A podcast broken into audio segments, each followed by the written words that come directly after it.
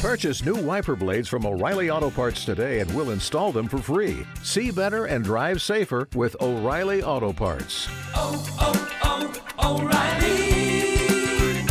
Auto Parts.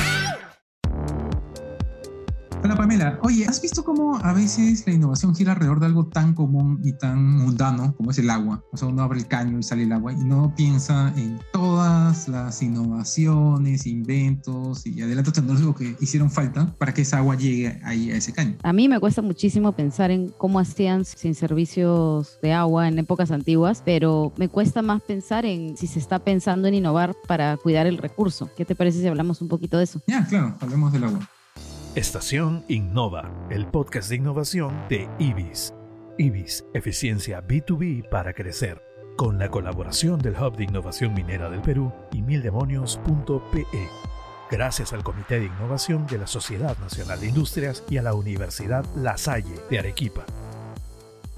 ¿Qué ha tenido que pasar para que el agua salga como por obra de magia de nuestros caños? Han habido pues varias culturas que han desarrollado el manejo del agua en paralelo, ¿no? O sea, tú tienes por un lado los romanos, que con estos grandes acueductos romanos, que en su momento fueron una tecnología pues de punta, ¿no? De hecho, el agua es un elemento sin el cual no se puede vivir, ¿no? Entonces yo me imagino que siempre se ha buscado la forma de tener un acceso cercano, las poblaciones estaban cerca siempre una fuente de agua o veían la forma de transportarla a través de canales, ¿no? Ahí tú tienes dos cosas completamente distintas. Una es comunidades que se ponen cerca al agua y otra es comunidades que encuentran la manera de llevar el agua a donde están, para lo cual ya necesitas un desarrollo tecnológico superior. Exacto. Incluso la gestión del agua, como la vemos hoy en día, en- se me ocurre Holanda, ¿no? Que puede manejar el contexto de que está bajo el nivel del agua y tiene toda una infraestructura vial slash de transporte acuático interconectado, superando esta posición que tiene de poder ser inundada, ¿no? El control del agua como una fuerza de la naturaleza también. Claro, tú tienes eh, Venecia también, ¿no? Venecia también maneja el agua para no hundirse, o sea, si no colocar estas, no sé cómo se llaman, estos artilugios ingenieriles, eh, hace rato se hubiera caído debajo del, del mar, ¿no? Y bueno, ahora no deja de ser una preocupación, ¿no? O sea, ¿habrá una innovación que nos haga tolerantes a vivir sin agua? No lo sé,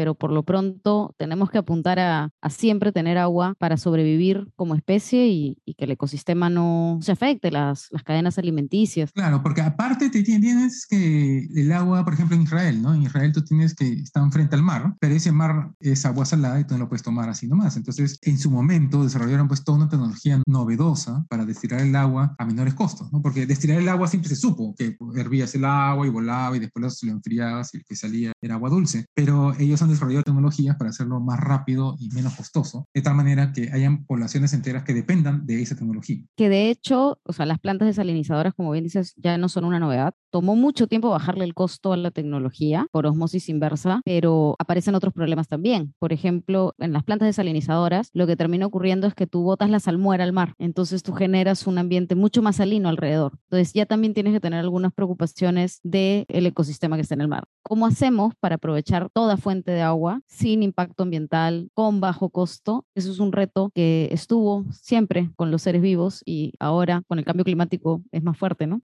Hay otras propuestas como, no sé, estas trampas de humedad. Los neblineros. En Lomas de la Chay, por ejemplo, vi que colocaban estas trampas de humedad captaban el agua, esas gotitas iban cayendo y eso después eh, estaban en baldes y lo podían utilizar, ¿no? Acá no, lo presentaban como algo novedoso, pero si uno buscaba en internet eso es recontra conocido, o sea, no es, no es nada nuevo en realidad, ¿no? Y así uno va desarrollando formas de captar el agua que puedan parecer tontas, pero que efectivamente las necesitamos todas para poder sobrevivir. Es que ahí yo creo que cuando hablamos de algo que va a tener un impacto a nivel de una sociedad, de una comunidad, podemos encontrar muchas tecnologías, pero la gran innovación es la implementación. ¿Cómo hacemos para que realmente pueda generarse un modelo de trabajo en el que eso funcione? O sea, algo que cuesta mucho, por ejemplo, en, el país, todos tenemos derecho al agua, pero también nos tiene que costar aunque sea un poquito, porque tenemos que ser sensibles en que es un recurso que se tiene que cuidar, ¿no? Ahí tenemos que empezar a generar esta sensibilidad para que la gente también se haga responsable de la gestión del agua. Mira, justo con respecto a eso, en el Perú antes la tarifa era plana. O sea, estamos hablando de los 80, por ejemplo. O sea, se calculaba cuánto era el costo promedio de llevar agua a una familia peruana y todos pagaban la misma tarifa sin importar si desperdiciaban el agua o si la cuidaban bien. Y el resultado era que nadie cuidaba nada, pues porque si siempre vas a pagar una tarifa plana no importa. Entonces, si tu inodoro se goteaba y está formando charcos a tu alrededor, total, no voy a pagar adicional por eso. Entonces, la gente se demoraba en arreglar esas cosas y se desperdiciaba mucha agua cuando se implementa una tarifa ya variable, que depende de cuánto consumes, con medidores y todo eso, el cuidado del agua se incrementó un montón, ¿no? Ya hubo un cuidado, ¿no? Habían estas campañas de gota a gota, el agua es a gota, ¿no? Para que tú cuides eso. Y ahí poder ir avanzando en darle agua a aquellas familias que no tenían. Pero lamentablemente las inversiones para poderle llevar agua a la gente que todavía no tiene, esas tienen varios años de atraso. Sí, definitivamente yo pienso que acá hay un tema de innovación en gestión más que tecnológico. Y sí, hay casos espectaculares en diferentes culturas de toda la infraestructura que han armado. Y a mí, ahora que estamos en un país que va a ser de los más afectados con la falta de agua, tenemos que empezar a tener innovaciones para infraestructura compartida, para reuso de agua. Hay sectores que realmente están cuidando el agua, otros que tienen oportunidad de cuidarla más. Pensar en sistemas de regadío, por ejemplo, esos sistemas de regadío que no son cuidadosos por goteo, sino que son irrigaciones donde pase el agua y frente se va al mar y pudiendo reaprovecharse, pudiendo tratarse pudiendo llegar a varias personas, creo que es un pendiente que tenemos como país, ¿no? Porque incluso esa innovación en la forma como cobrabas por el agua tuvo mucha, mucha resistencia a nivel político y era claramente necesario. O sea, todos los técnicos estaban de acuerdo en que había que cobrar de manera variable. Ya teníamos la tecnología para poner estos medidores y que había que aprovecharla. Y otra cosa es que el río por goteo, que en su momento en los 70, 80 era una gran novedad, y todo el mundo hablaba, wow, qué novedoso, qué tecnología está va en el futuro la revolución verde, hoy en día es tecnología ya obsoleta. Hoy en día tú una operación agroindustrial moderna ya no tiene un riego por goteo, tiene un riego más tecnificado, ¿no? ya computarizado, en el cual tú mides con sensores. La planta. Claro, tú mides la planta, bueno, no todas las plantas, pero haces un muestreo en tiempo real y hay una máquina que está conectada a esos sensores y botan el agua cuando lo necesitas. Exacto. El riego por goteo ya dejó de ser la tecnología de punta. Pero sin ser de punta no se ha implementado. Exacto. Vamos a exacto. escala de, de quienes pueden manejar mejor el agua y definitivamente yo creo que para eso hay que tener una mirada también transversal a los sectores, ¿no? Cómo un sector puede gestionar con otro sector para hacer un uso inteligente del agua. Es que es un tema de, de incentivos, ¿no? Tú tienes, por ejemplo, el tema de la papa. Muchos campesinos sobreproducen papa. O sea, el Perú produce más papa de la que necesita. Y cuando un producto es sobreproducido, su precio cae por efecto de oferta y demanda. Y si dejaras que las fuerzas del mercado funcionaran, los mismos campesinos, después de uno o dos años, tendrían los incentivos para sembrar otra cosa. O rotarían. Claro, o rotarían, pero acá no hacen eso, ¿no? El Estado le da pena y dice, ya está bien, yo te voy a comprar la papa a un precio sobrevalorado, ¿no? Entonces, los incentivos que podrían haber a que siembren otra cosa, que apliquen tecnología mejor o semillas mejoradas para ir, digamos, avanzando y trayéndolos más al, al presente, para que no se queden en el pasado, tú las cortas queriendo ser buena gente y tienes pues un sector, digamos, del campesinado peruano atrasado, ¿no? Porque de todas maneras siguen haciendo lo mismo que hace generaciones y son subvencionados por el Estado. No, incluso podríamos hablar de ingeniería genética para tener cultivos que no requieran tanta agua. Y más allá de la parte productiva, podríamos entrar a ver cómo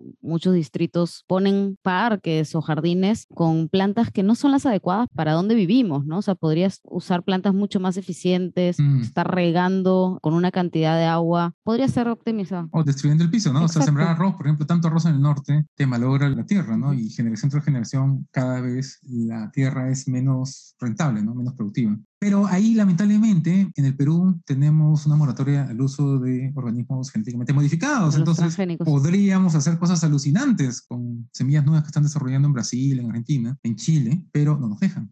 Entonces, ahí hay un bloqueo al uso de la tecnología nueva. Exactamente, hay, hay una barrera más que un incentivo. Y es una barrera, digamos, legal, ¿no? No es científica, comercial. Y, y lo otro también es pensar en el agua, no solo desde la llegada del agua, sino el agua que pueda ser excedente de algunas industrias y puede ser reutilizada, si puede ingresar nuevamente a la cadena, si puede ser usada por otra actividad, si es que puede ser reconvertida a agua potable con la calidad que debe tener, ¿no? Por norma. Pero muchas de estas preguntas no se hacen y simplemente el agua se pierde, ¿no? Agua que podría ser utilizada. Claro, con la tecnología que tenemos hoy en día, por ejemplo, el agua queda de una operación minera puede ser usada para la agricultura tranquilamente, ¿no? O sea, sí es una minera moderna, pero muchas veces hay una restricción ideológica. De hecho, la minería usa el 2% del agua disponible y lo que puede lo rehúsa y lo vuelve a meter en el circuito. Eso es así, ¿no? Pero sí hay una oportunidad de conversar más con la agricultura. Claro, pero ahí, ahí hay una restricción, como te digo, ideológica de muchos, este, muchas personas que están en agricultura y que no quieren usar el agua que sale de una minera porque no quieren, ¿no? O sea, no hay otra explicación. Porque llega cansada, una vez escuché, una vez, en- en- no voy a decir el lugar, ¿ya? Pero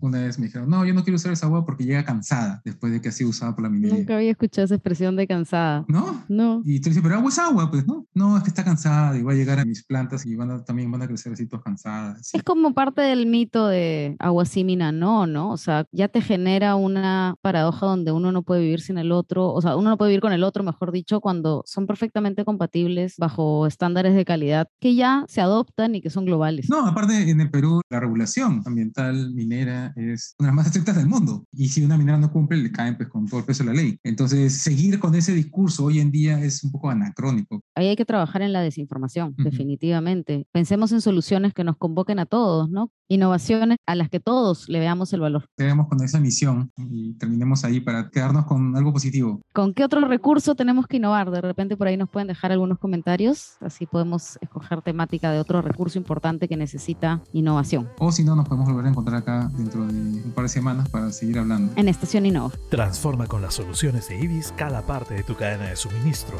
desde el requerimiento interno hasta la gestión de facturas, todo desde la nube o integrado con tu ERP. Consulta nuestros ejecutivos ingresando a ibis.pe slash soluciones. IBIS, eficiencia B2B para crecer.